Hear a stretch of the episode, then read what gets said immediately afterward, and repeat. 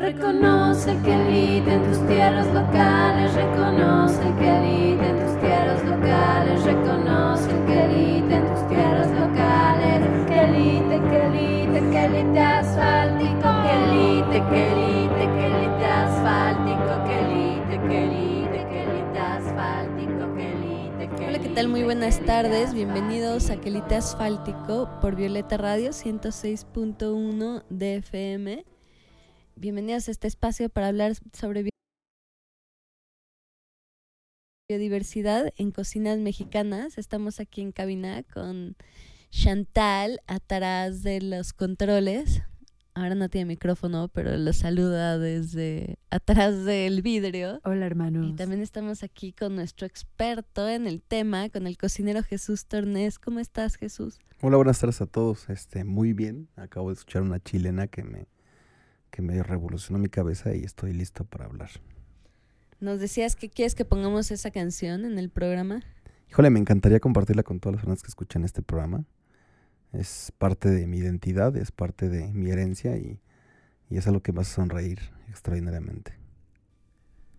Ah, ¿Te gustaría contarle a la audiencia nada más rápidamente a qué personajes te recuerda? A mi abuela, a mi bisabuela, a mi familia, a mi bisabuelo, a la guitarra, al zapateado, al olor de... El olor de, de un árbol de toronjo también y otras cosas más. Pues para poderlos transportar al mundo de Jesús, al mundo Guerrero, ah, pondremos esta rola en nuestra primera pausa musical. Y pues bueno, estamos en este quinto capítulo para hablar sobre cocina callejera. Em, Jesús, cuéntanos qué, cuéntanos de dónde nace esto. Una vez más, diré y, me gusta sustentar que yo no soy nadie como para poder este, pues validar todo, todo esto que, a mí me apasiona como temas de investigación. Am, a final del día soy un cocinero que, que le atrae mucho, muchos temas de modernidad, de pasado, de herencia, de esto.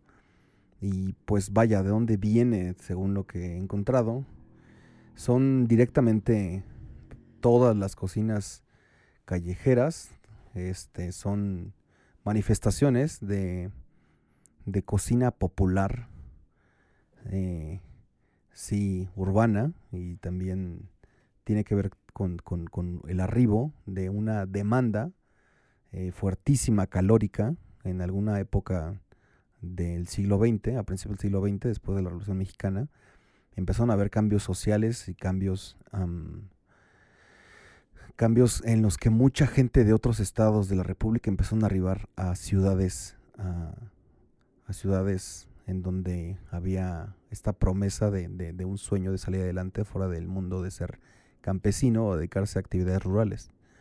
Entonces directamente toda, toda esta, esta migración a las ciudades eh, empezó a, a hacer barrios, a hacer colonias, en donde antes eran llanos, en donde antes no había nada de casas.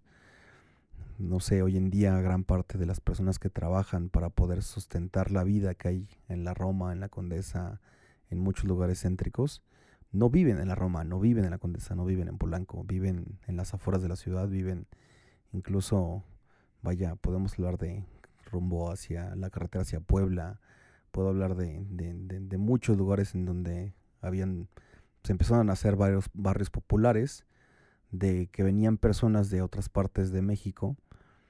Y a final del día todas estas personas llegaron encontrando trabajos en donde necesitaban una cantidad fuerte de kilocalorías, una fuerte cantidad de, de energía. Y pues a final del día la parte de alimentación popular es alimentación que sea económica, es alimentación que debe ser muy rica y, también debe ser alimentación que debe de ser rápida para comer, este, que debe de ser, vaya, aquí perdemos pues esta, este privilegio de podernos sentar en la mesa y compartir incluso una sobremesa y poder directamente, pues, no sé, platicar como nos fue en el día, ¿no? Aquí cuando tenemos una manifestación y una necesidad, que sí es una necesidad de alimentarse, pues buscamos algo que sea rápido, que sea económico y que sea al alcance del camino que llevamos. Entonces, pues no sé, gran parte de, todas estas manifestaciones de, comida popular callejera, pues empezó a dar gracias a, esto. Al haber una necesidad, existe de manera automática una oferta. Al haber demanda y una oferta. Entonces, eh, pues era al igual en la mañana, cuando se iban a trabajar, en la tarde, cuando iban a comer, y en la noche que regresaban con un buen hambre. gracias a esto empezó, no sé, ¿qué es lo que mejor podemos hacer? Pues aquellas influencias que tengamos de origen nosotros, de donde vengamos. Me recuerda muy fuerte eh, un lugar en Puebla que le recomiendo y que si no escuchan en Puebla me encantaría que se diera una vuelta por enfrente, enfrente de la, de la iglesia de, de la Merced. Hay, hay una señora que tiene una como una pequeña, es una puerta, una entrada pequeñísima como el tamaño de, una ventana. Y es, es, un portón grande en donde una señora viene de Veracruz y hace unas jarochitas espectaculares justo enfrente de la iglesia de la Merced, repito, en, Puebla capital.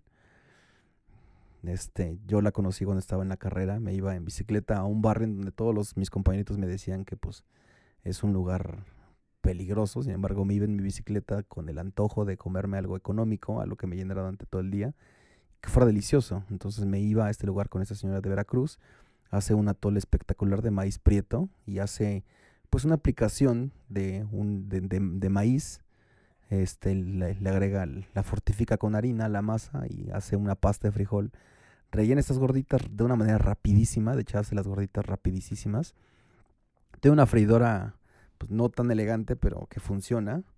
Y en el momento puede estar atendiendo a muchas personas que se sientan en un pequeño tablón, que no es nada cómodo, pero estás justo súper apretado con otra persona comiendo y compartiendo estas jarochitas. Este, le pone salsa verde, salsa roja, le pone cebollita, le pone también, este, híjole, son deliciosísimas. Se me haciendo algo muy feo la boca. Este, y ya te echas unas tres, te echas unas, unas, este, cuantas, perdón por mi teléfono, no le puse pausa, este, no le puse baja. No, este, bueno, a ver, hacemos, no, no, sí, estoy bien. Este, entonces, pues dentro de todas estas manifestaciones que, que son de, de, la época en donde estaba directamente en Puebla, pues sí era, sí era importante pues el, el, poder salir rápido durante el día y, estar, y estar eh, listo para, para, para, el, para la jornada que tenía que estar ya en, el estudio y estas cosas más. Entonces, pues de esa misma manera nacen, por ejemplo, los, gran parte de, de, esta oferta de, de, los tacos que conocemos hoy en día en muchos puestos en las calles. No sé, hablando de, del origen, de, más allá que algunas taquerías sustentan que son el, el, pues los creadores del taco al pastor, pues es, un hecho que viene de Puebla, otra vez hablando de Puebla.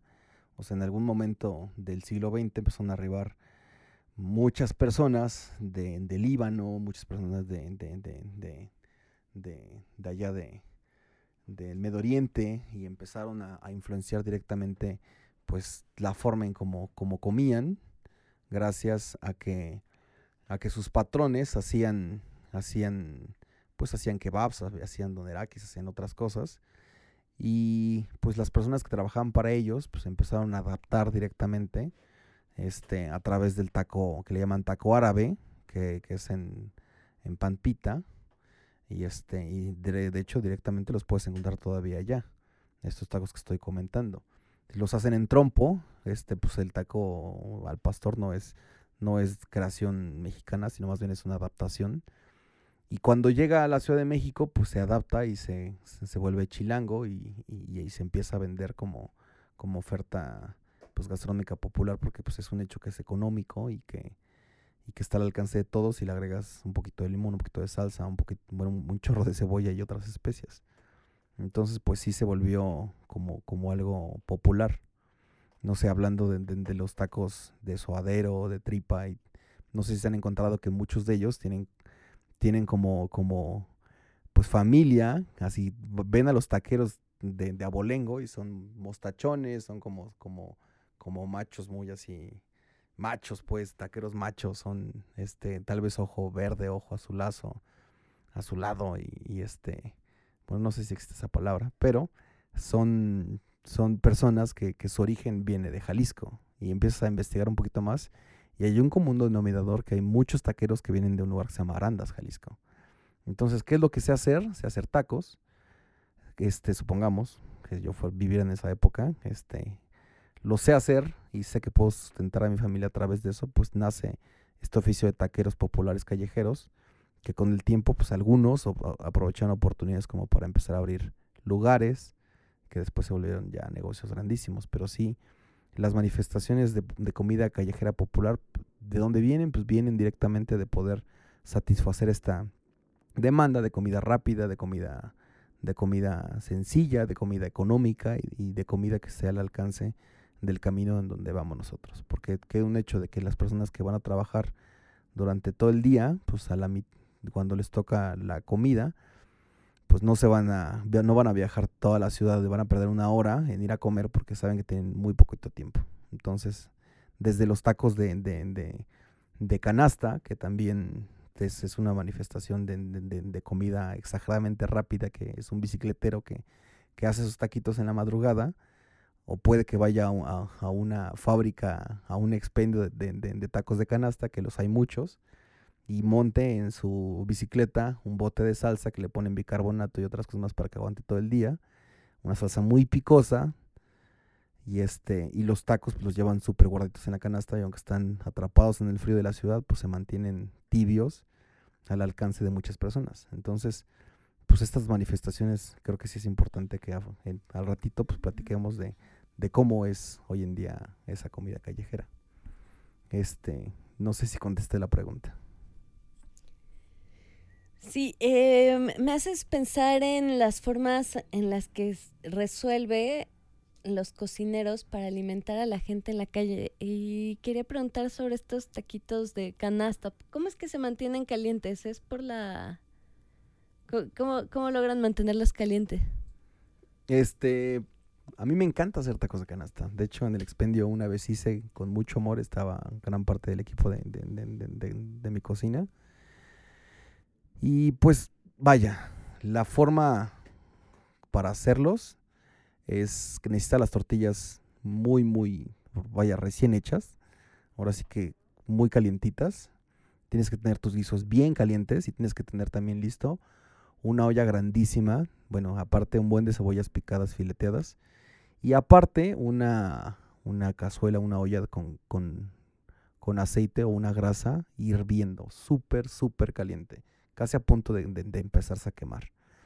Entonces, este, pues lo que tienes que hacer es primero montar en, tu canasta un buen de plásticos que van a, que van a poder evitar que, que pues que, que, pues van a atrapar el calor y de hecho también va a hacer que suden. Los vas a, vas a acomodar la bolsa de plástico, arriba papel de estraza y vas a empezar a hacer tus, tus taquitos, pero aquí el, el, el, el punto más importante dentro del secreto para hacer los tacos de canasta es, además de que debe estar todo muy caliente, cómo los acomodas. Tienes que hacer capas. Arriba le pones sal, le pones un buen de cebolla y le vas a vertir ese, ese aceite que debe estar casi quemándose, esa grasa casi quemándose.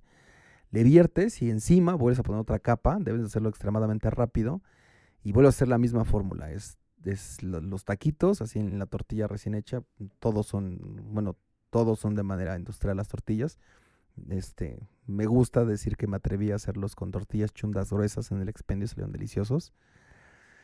Y ya acomodas la siguiente capa, le pones aceite hirviendo, acomodas otra capa, le pones cebolla, le pones sal, le pones el aceite hirviendo y así. Y al final todo esto debe ir tapado sobre el mismo plástico. Bueno, primero papel de estraza, luego el plástico, luego jergas, luego más plástico y luego más plástico. Y ya eso lo acomodas en tu canasta y de esa manera atrapas todo este calor y haces una nube gigantesca que hace que todo sude y que todo se acomode y que todo sepa como esto. Ahora, no sé, algo que no me gusta a mí hablar de los tacos de canasta, pero tengo que decirlo porque pues de manera ética y moral tengo que decirlo. De repente no me gusta mucho comerlos en la calle o no me siento tan, tan a gusto porque sé perfectamente que también pues, en los tacos que son extremadamente baratos, pues caen en una mala práctica que es ir a buscar este de las pollerías los pellejos del pollo y los pones a hervir ya sale la grasa del pollo y eso es lo que le vas a poner a tus tacos de canasta, pero cuando el pollo no, no, tiene un origen bueno, huelen muy feo los tacos de canasta y me dan asco, pero vaya, el fundamento es que debe tener una grasa súper caliente. En mi caso me gusta mucho utilizar una manteca criolla y la otra mitad de aceite y hago una como una infusión de cebolla con ajo y unos cuantos chilitos. Entonces sí quedan deliciosos, pero vaya. Este, hay una feria en el estado de Tlaxcala de los tacos. De hecho, muchos de allá de Tlaxcala sostienen que, que el taco de canasta es de allá. El taco de canasta, sin embargo, también habría que pensar que tiene un origen, pues si nos ponemos a pensar cómo es la forma, es al igual que los pastes, una parte del taco de canasta la vas a agarrar y te vas a comer todo el demás contorno y lo que agarraste con tus manos cochinas y porque al final del día pues el taco de canasta es, vaya, se, se, encuentra en obras de construcción, se encuentra, en el pasado se encontraba mucho en minerías, ¿sabes? Entonces en las minas iban y el que tenía la, el que tenía directamente la, pues esta mano toda asquerosa, no digo por desagrado, sino sucia, más bien es la palabra no asquerosa. Tenían sucia la mano, pues agarraban del paste o agarraban pues el taco y se comían todo el contorno y lo que agarraban lo tiraban al piso o lo tiraban. Entonces, pues este eh, creo que es el, creo que es la comida rápida más rápida que está en la comida popular callejera. Porque es dame tantos y de volada te los dan. Dime. Perdón, es que hablando de la comida callejera hice incluso unas investigaciones que me apasionan mucho y que no publicaré y no compartiré con nadie. Con los inicios de la comida callejera, pienso en una sociedad que estaba mutando y transformándose, en una, una sociedad que empezaba a valorar mucho el tiempo, ¿no? Y que las horas se pagaban por hora. y estaban en una ciudad como migrantes, tal vez no tenían una cocina establecida, tal vez no estaban cerca de su familia con los que acostumbraban comer y estaban fuera de su casa y tenían que aprovechar el tiempo, tenían que aprovechar su tiempo para trabajar y no les quedaba mucho tiempo para prepararse ni su desayuno, ni llegar a cenar a su casa, ni mucho menos comer y en qué rush se mete uno en esta ciudad, ¿no? Donde tienes que salir de tu casa súper temprano, como, como nos contabas, muchísimas personas que vienen del Estado de México a la Ciudad de México a trabajar, ¿cuántas horas hacen para venir, para llegar a la Ciudad de México? ¿Tres horas pueden llegar a ser? Y pues tienes, tienes que aprovechar todo, todo tu tiempo y, y tienes que ganar energía para llegar a trabajar a la ciudad te quería preguntar, Jesús, ¿qué manifestaciones de comida popular había en la ciudad en los inicios? ¿Cuál era la oferta? vaya, eh, la Ciudad de México durante muchos, muchos años este, ha tenido esta migración fuertísima.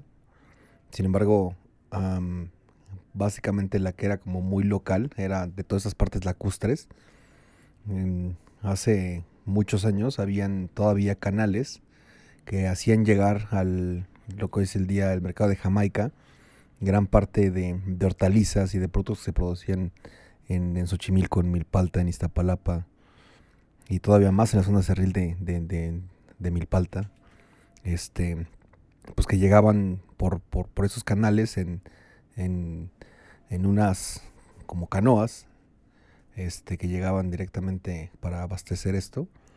Y pues hay incluso hasta fotografías en donde se encuentran señoras que están vendiendo, no sé, como, como un plato que hoy en día es carísimo, que es el aguautle, que es una hueva de un. Y que en aquel entonces pues era muy barato, era muy económico, se encontraba en disposición y se ofertaban estas, estos tacos de, de, de, de, las tortitas hechas con huevo y huevo de, mosco.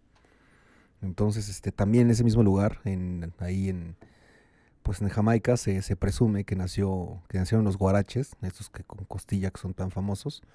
Sin embargo, pues básicamente es eso, es, es hacer una tortilla rellena de frijol y que arriba le puedes poner lo que tú quieras o simplemente salsa y listo. Entonces, pues esta aplicación sí era algo que, se daba ahí. Incluso también de ahí nace un de, de, de este mismo de esta misma travesía que, hacían los productores y los remeros en las chalupas, en las, pues en las, en los botecitos que venían, este, pues era incluso se echaban, pues no sé, remar cuatro horas, cinco horas desde, desde zona lacustres hasta, hasta, el, hasta la ciudad como tal.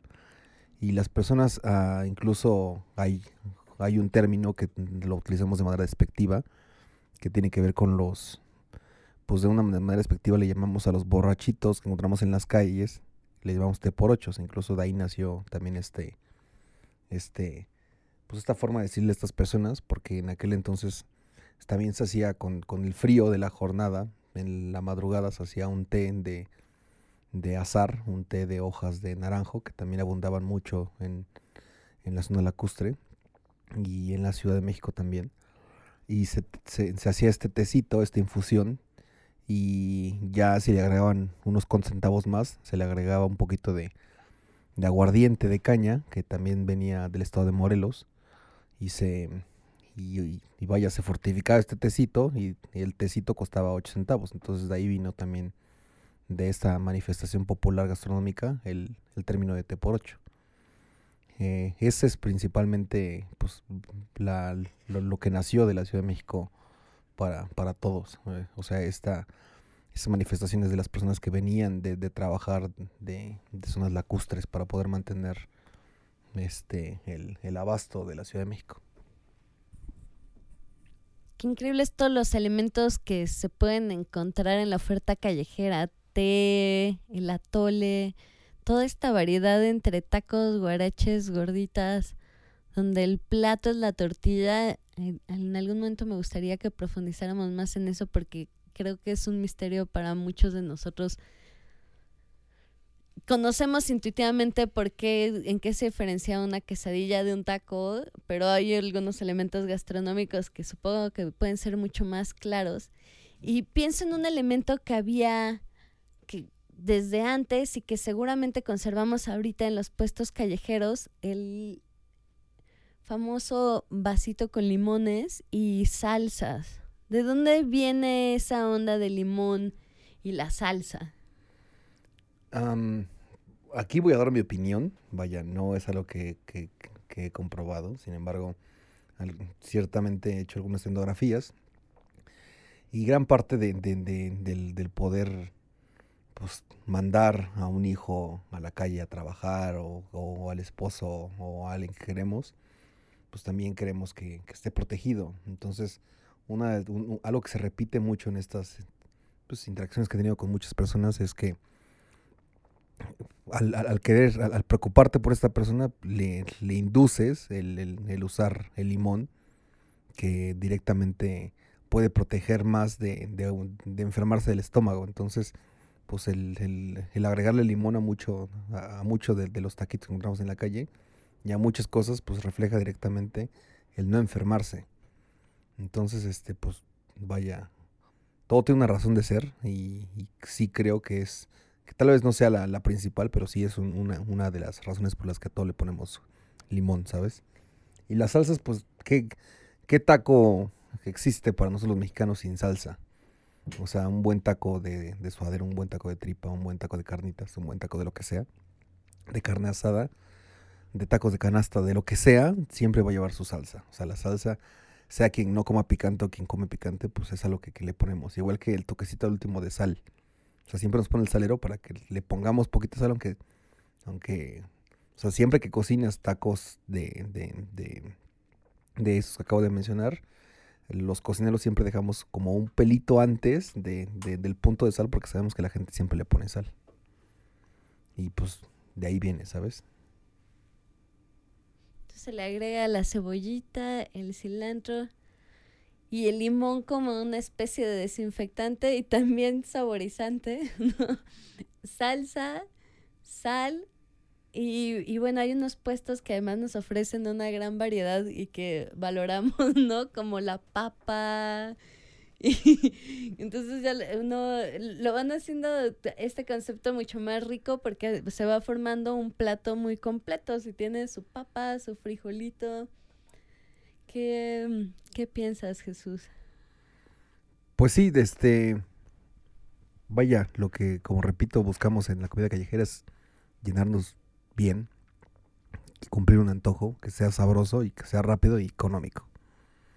Entonces, pues bajo esto también encontramos, como dijo ahorita Frida, este, el pápalo, que también ya está un poquito en desuso. Pero sí es hermoso encontrar un ramito de pápalo para acompañar los taquitos.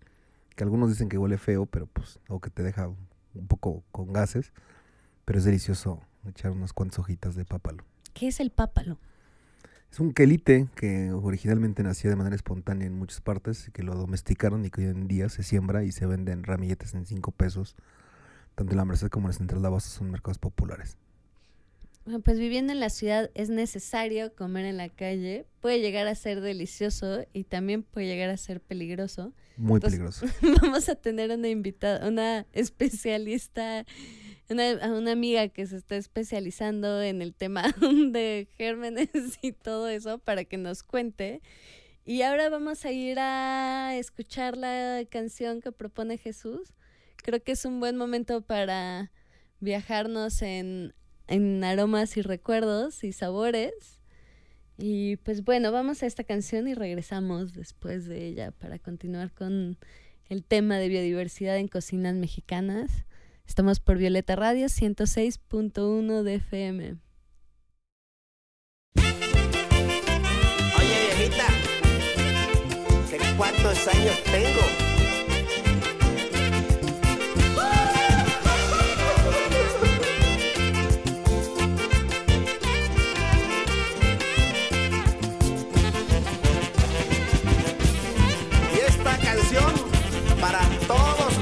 Abuelitos.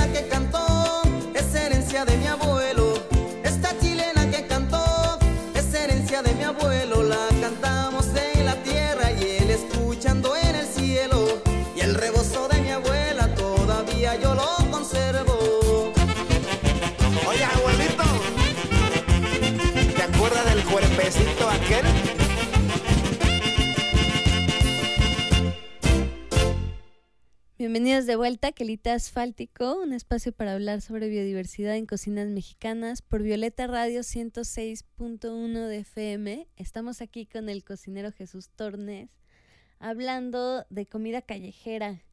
Estuvimos platicando un poco cómo nace, cómo nace con, con la necesidad de ganar tiempo y con la necesidad de comer en las calles y cómo se empieza a complicar para todos nosotros comer en nuestras casas, comer con nuestras familias.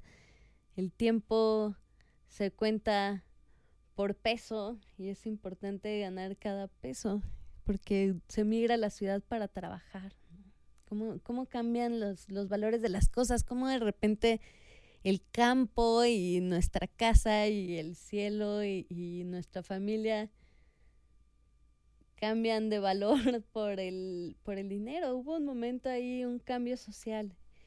y el, el dinero hay que ganarlo para mantener a la familia y, se transforma todo, ¿no? Se transforman nuestras casas, se transforma la forma en la que comemos, se transforman las familias y se va transformando la comida callejera también a través del tiempo y de las necesidades que cubren, de los habitantes que la demandan. ¿Qué está pasando ahora con la comida callejera? ¿Qué, ¿Cuál es la oferta que estamos demandando y cuál es la oferta que se nos ofrece? Me gusta esa pregunta. Este, vaya, el presente es como muy falso. Nos han hecho pensar y entender y creer que todas las cosas que, que- nos venden tienen que ser y son como, como lo son ahora. Eh, la problemática más fuerte en cuanto al engaño desde mi punto de vista es esta forma en que tenemos que abaratar siempre los costos. No sé, gracias a esta comida popular callejera nace también, por ejemplo, los quesos falsos, los quesos plásticos que yo les llamo, que puedes encontrar en la Merced, en la central de abastos desde 15 pesos el kilo, que en realidad no es queso. O hablando también de la, pues de que es para mí muy chistoso que incluso ya hasta en las taquerías, en, los puestos callejeros, pues los, los comensales ya hasta pueden echarse un taco vegano, bueno, no vegano, vegetariano, de longaniza, porque la longaniza hoy en día, además de tener un buen de, de- de conservadores y de, y de aditivos, pues gran parte del contenido no es carne, sino que es soya. Y eso es muy fácil encontrar cualquier tipo de fuente. O incluso, y no sé, profundizando más en eso, pues vaya para hacer una longaniza de manera normal y de manera natural, pues si le agregas entre 15 al 30% de grasa que debe ser de papada de puerco. Y el resto se supone que debe ser carne y, y algunos cuantos am, chiles y especias y vinagre y otras cosas más. Pero en el caso ya de, si, si se van a un mercado como la Central o la Merced pueden encontrar longaniza hasta de 35, 40 pesos el kilo. Y eso pues nos hacen creer que es carne, que es, que es carne de puerco, pero en realidad no lo es. Otro ejemplo fuertísimo pues es que originalmente en el pasado se hacían todos los atoles a partir de masa de maíz. Actualmente muchos de los que encontramos son hechos con maicena, que en realidad es fécula de maíz. Y todavía peor aún, que nos ponen saborizantes. O sea, cuando te dicen que es un atole de fresa con un color rosa radioactivo, pues así como que esto no es fresa, esto es saborizante fresa con, con maicena y muy poquito tiempo hervido y incluso hasta detesto el cómo espesa y detesto la textura y que no me sabe absolutamente nada maíz. O seguimos hablando de, de- de- estas falsedades en torno a las grasas que, que nos han enseñado a ocupar, pues se ha satanizado demasiado el uso de la manteca. La manteca como tal industrial sí es muy dañida, incluso ya hasta podemos encontrar de, de una manera muy fácil que también los panes que encontramos en todas partes tienen una manteca hidrogenada que se llama Inca y esta manteca pues es una manteca falsa que llaman manteca vegetal que es como el intento de hacer la manteca de puerco pero con aceites vegetales homogenizados que es malísimo y que está prohibido en otros países. Y vaya este pues gran parte de lo que vivimos hoy en día es una mentira una mentira grandísima. Incluso si hablamos por ejemplo pues la rachera no es un no es un corte de carne, es falda de, de res que ha sido eh, tenderizada y que es inyectada con carragenina y muchas cosas más. Yo detesto horriblemente la, la rachera. Se me hace como uno de los peores engaños en los que vivimos hoy en día. O también podemos hablar del pescado. O sea, el pescado de, gran parte de los lugares, no voy a decir nombres para no meterme en problemas, pero pues cuando vamos a algún lugar y nos ofrecen pescado, pues al menos nos preguntamos como de dónde viene este pescado. O sea, ¿cómo es que puede ser tan barato un taco de pescado? Entonces sí, gran parte de la, de la modernidad de la cocina callejera re- recae lamentablemente en falsedades, en mentiras. Y sobre todo esto ha nacido gracias a siempre poder ofertar como la industria eh, alimentos que sean todavía de mucho más fácil acceso, que sean mucho más económicos. Hablando otro muy fuerte que también me gusta hablar y del queso falso que dije, a ver, si investigamos con cualquiera persona que hace queso, podemos preguntar cuántos litros de leche se necesitan para hacer un kilo de queso. Para hacer un kilo de, de quesillo, que mal, mal dicho le dicen queso Oaxaca, em, vaya, podemos encontrar también de- de quesillos. De hecho, Puebla es el mayor productor de quesillo a nivel nacional y mundial. Y este quesillo lo puedes encontrar incluso hasta desde 50 pesos el kilo. Y vaya, es, es exagerada la forma en cómo se utiliza la, la leche en polvo. Y todavía más allá la proteína de la leche, que es la, la caseína. La caseína es la natural que viene de la leche, pero la industrial se llaman caseinatos. Y estos se utilizan de manera desinhibida, de una manera incontrolada, sin una dosificación, porque la ley lo permite y nos, nos acerca a nosotros unos que tan baratos, tan plásticos, tan desagradables. Y si hacemos cuentas cuánto cuesta el litro de leche, pues realmente no sale un kilo de queso en 40 pesos, en 50 pesos. O sea, hagamos cuentas y no sale. Entonces, lamentablemente, esa es parte de una de las cosas desagradables de la modernidad de la, de los, de la comida popular callejera. Este, no sé, las, la crema, la crema nos han enseñado que, que debe de ser en un bote blanco con una vaquita azul. Sin embargo, la crema de verdad no sabe a lo que estamos acostumbrados. Incluso también hay cremas muy económicas, hasta 15, 20 pesos el kilo. Entonces puedo hablar durante horas en torno a todos los ingredientes que son como falsos. Sin embargo, también ahí es nuestra, nuestra determinación si, si, si, si pues accesar a ellos. Cuando uno encuentra, por ejemplo, algo que, que sí todavía es una manifestación deliciosa y natural y muy saludable, pues es encontrar de repente pues esta, esta oferta de un, de, un taquito o, una quesadilla o lo que sea de aplicación con quelites, por ejemplo. O sea, el quelite todavía se encuentra y, y vaya, es tanta la oferta de quelite que es muy económico, muy económico. Y, de, y vaya, hay una biodiversidad grandísima por la cual podemos entrarle. Frijoles también tenemos un buen. Pero este sí va para, pues por ahí, esta respuesta en torno a, a qué encontramos en modernidad. Y es que una misión importantísima de este programa es ir develando esos engaños, tanto de las etiquetas como de los nombres que usamos. Comentabas, por ejemplo, estábamos platicando fuera del, del micrófono, cómo de repente la comida, o sea, nos volvemos veganos, dejamos de comer carne, pero seguimos pidiendo machaca de, o sea, utilizamos nombres de carne para elementos que son de plantas, ¿no? Bueno, esa es otra problemática fuertísima dentro de la modernidad.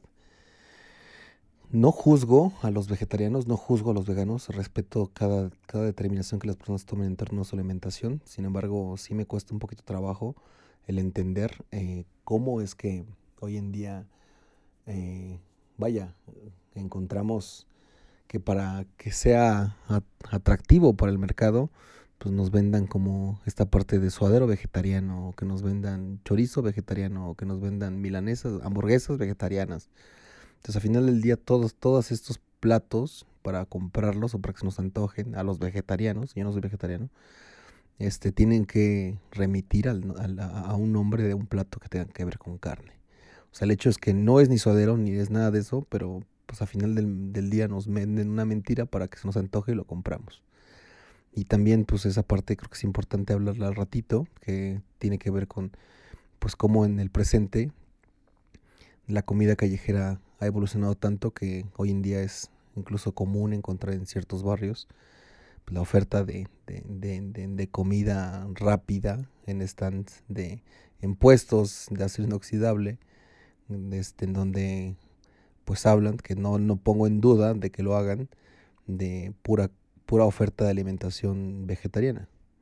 Pero sí es un hecho que también dentro de la cocina vegetariana además de que es exageradamente económica pues no es algo nuevo, vaya, en muchas comunidades de México rurales se come vegetariano porque pues realmente el consumo de carne tiene que ver más con una fiesta patronal o, una fiesta en donde tengamos que pues tenemos la oportunidad de, de- sacrificar un animalito. Pero bueno, en la parte de la oferta de, de- toda esta comida popular callejera vegetariana, pues sí, de repente como que me, me me genera cierto conflicto este, ético y moral en torno a, a ofertar pues cosas con nombres de, de, alimentos de, que tengan que ver con alguna proteína animal. Sí, para develar la mentira tenemos que aceptar la realidad y la realidad es que la oferta de productos cambia según la estación y la verdad es que las tortillas tienen un precio y si no queremos pagar el precio que tienen las tortillas tenemos que acabar comiendo maseca y qué es lo que está haciendo la maseca con todos nosotros y con el campo mexicano. Y es increíble cómo todo se retroalimenta y cómo empezamos a trabajar para la industria y entonces la industria empieza a alimentarnos y la industria determina nuestro tiempo, determina cuánto vale nuestro tiempo y también determina qué tenemos que comer y nosotros vamos aceptando todo a ciegas a base de un puñado de engaños. Eh, ¿De es, hablábamos sobre cómo se relaciona la industria con la comida. ¿Qué pasa con la maseca? Cuéntanos qué está haciendo la maseca con la comida callejera. Híjole, desde hace mucho, pero mucho, mucho, mucho tiempo que existe, al menos en las ciudades, con grandes cantidades de habitantes, este, y también esta necesidad de vivir tan rápido todo el tiempo. la oferta de tortillas en la ciudad pues es la peor de todo el país.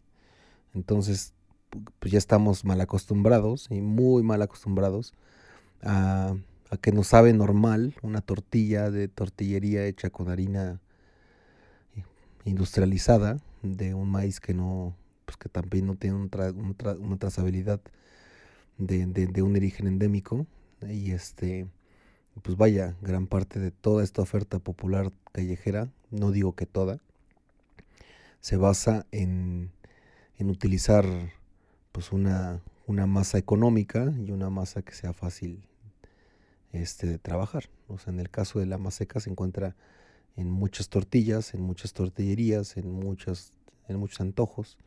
Incluso hace como dos semanas me acuerdo que pues, andaba caminando con alguien en la, en la Condesa y me llevó un puesto enfrente de un Oxxo en donde decían que estaban buenísimas, pero me dio mucha tristeza cuando la señora de las quesadillas empezó a hacer su masa con más seca.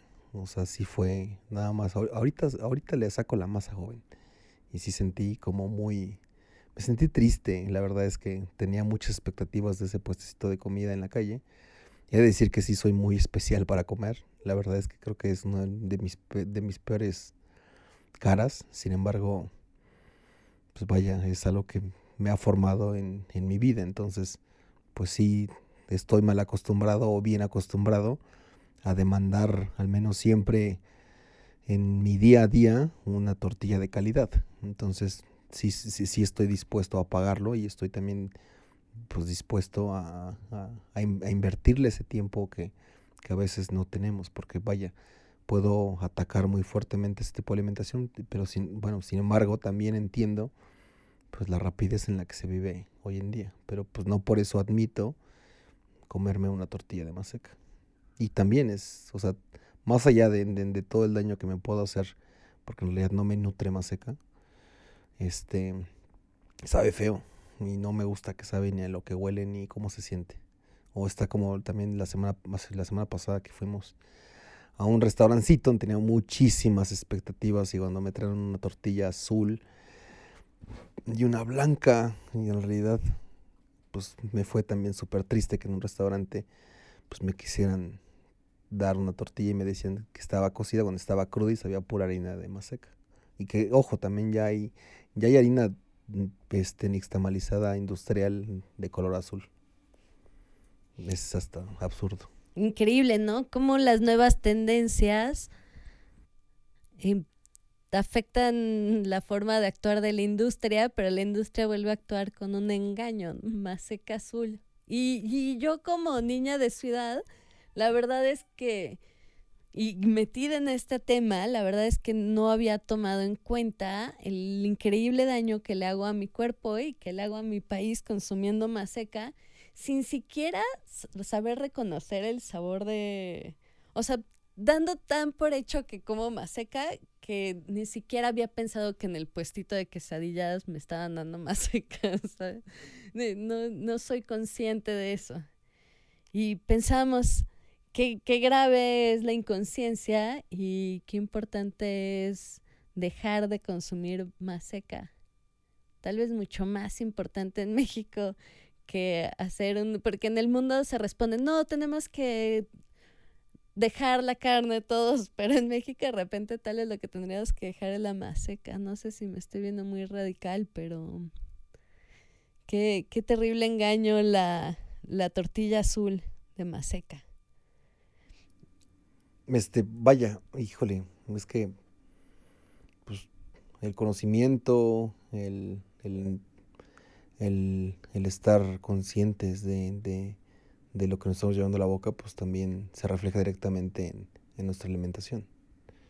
Entonces, pues más allá de, de, volvernos especiales, pues creo que sí hay que volvernos exigentes con, con lo que nos ofertan. Y sí, pues es triste para mí, muy, vaya, me puede hasta deprimir que durante un día me tenga que comer más seca. Entiendo que en un momento de emergencia tenga que hacerlo, pero, pero pues no es algo que, que, que, que, estoy dispuesto a hacer durante días, ¿sabes? No, no, no me convence todavía. Al igual que tampoco voy a consumir una margarina, que también es parte de la oferta popular. Cuando de repente nos ofertan que un taquito de pechuga empanizada, alguna cosa así con queso, y, y ver que le ponen el pedazote de, de margarina me entristece. Pero bueno, y esos muchos ejemplos más, no nada más con más seca. Y sí, es un poquito radical que, pues que, que pienso que es como muy extremista, pero, pero sí, vaya, hay que estar conscientes que no, no es nada bueno la harina instantánea industrial de nixtamalización. Y como la comida callejera se ha vuelto parte fundamental de nuestra dieta y ha transformado la, las propuestas restauranteras. Platícanos un poco sobre cómo, cómo se han influenciado la calle y los restaurantes. Pues vivimos una época, una, una, pues un tiempo en donde ya es común encontrar en distintas manifestaciones gastronómicas, restauranteras, pues aplicaciones populares rurales de distintas partes de México en torno al maíz, en torno a antojitos, ya es común encontrar cadenas restauranteras que tienen que ver con antojitos, con tacos. El negocio más redituable, que tampoco voy a decir el nombre de antojitos, pues tiene largas y largas filas de espera para poder pasar a comer en este tipo de lugares. Este sí se ha modificado fuertemente porque toda esa, toda esa oferta de comida antes era como muy, muy, muy segmentada a- a un, a un mercado pues popular. Sin embargo, ya hoy en día podemos encontrar hasta la taquería pues para la gente que tiene más dinero, ya, ya hay hasta el, servicio de, de, smoking que yo le llamo, en donde te van a llevar un platito de tacos que, que, que, pues en un lugar en donde es muchísimo más caro, pero sí ya hoy en día existe esta, esta segmentación para todos, ya hay, ya hay comida popular callejera para todos, ya, ya no es exclusivo para únicamente para masas, sino que ya es para todos. Pues estamos con el tiempo encima y los tenemos que dejar con... vam- Vamos a despedirnos y después vamos a poner la, la canción al final.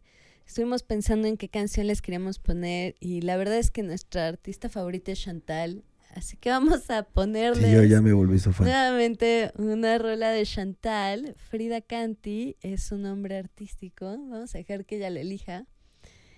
Así que, este, mm, pues, a ver, Chantal, dinos qué rola ponemos tuya. ¿Ya pusiste la de viento? No. Bueno, puede ser la de viento, ¿vale? Vientos, Chantal. Bien, tú, Chantal. Pues muchas gracias por estar con nosotros en este espacio, por escucharnos y por intentar develar todas estas mentiras y, y tenemos que hacernos conscientes de cómo nos está mintiendo el mundo y aceptar la realidad. Eh, Jesús, ¿quieres cerrar de alguna manera? Híjole, sí falta mucho por platicar en torno a para dónde vamos en el futuro de la comida popular callejera. Este sí lo veo de maneras distintas. Ojalá en otro momento tenga oportunidad de platicarlo. Este, buenas tardes a todos. Este, muy buen provecho. Y, recuerden sonreír todo lo que puedan. Saludos a todos. Pues qué esa cita pendiente, el futuro, cómo vemos hacia dónde vamos en la comida callejera y qué estamos nosotros pidiendo y qué nos van a qué nos van a ofrecer esos cocineros que salen a las calles para ahorrarnos mucho tiempo. Pues bueno, cerramos esta transmisión de Quelite Asfáltico por Violeta Radio 106.1 de FM. Buen provecho y bonita tarde. Pronto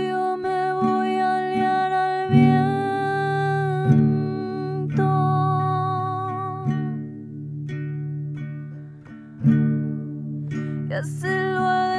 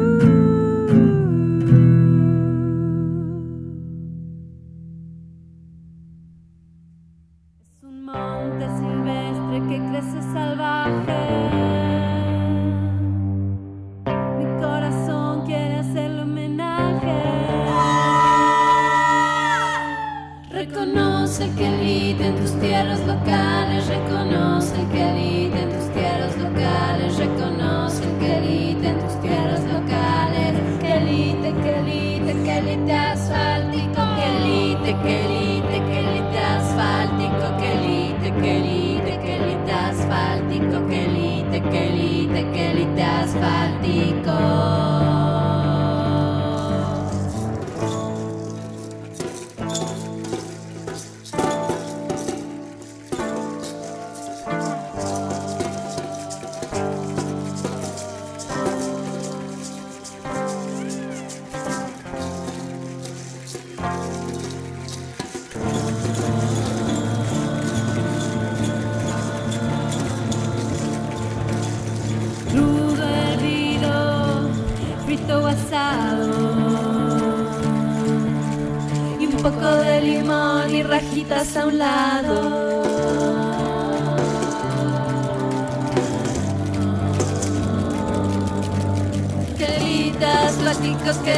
Quelitas, falticos, quelitas, faltico. Quelitas, faltico, quelitas, faltico, quelitas, faltico, quelitas, faltico, quelitas, faltico, quelitas, faltico, quelitas, faltico.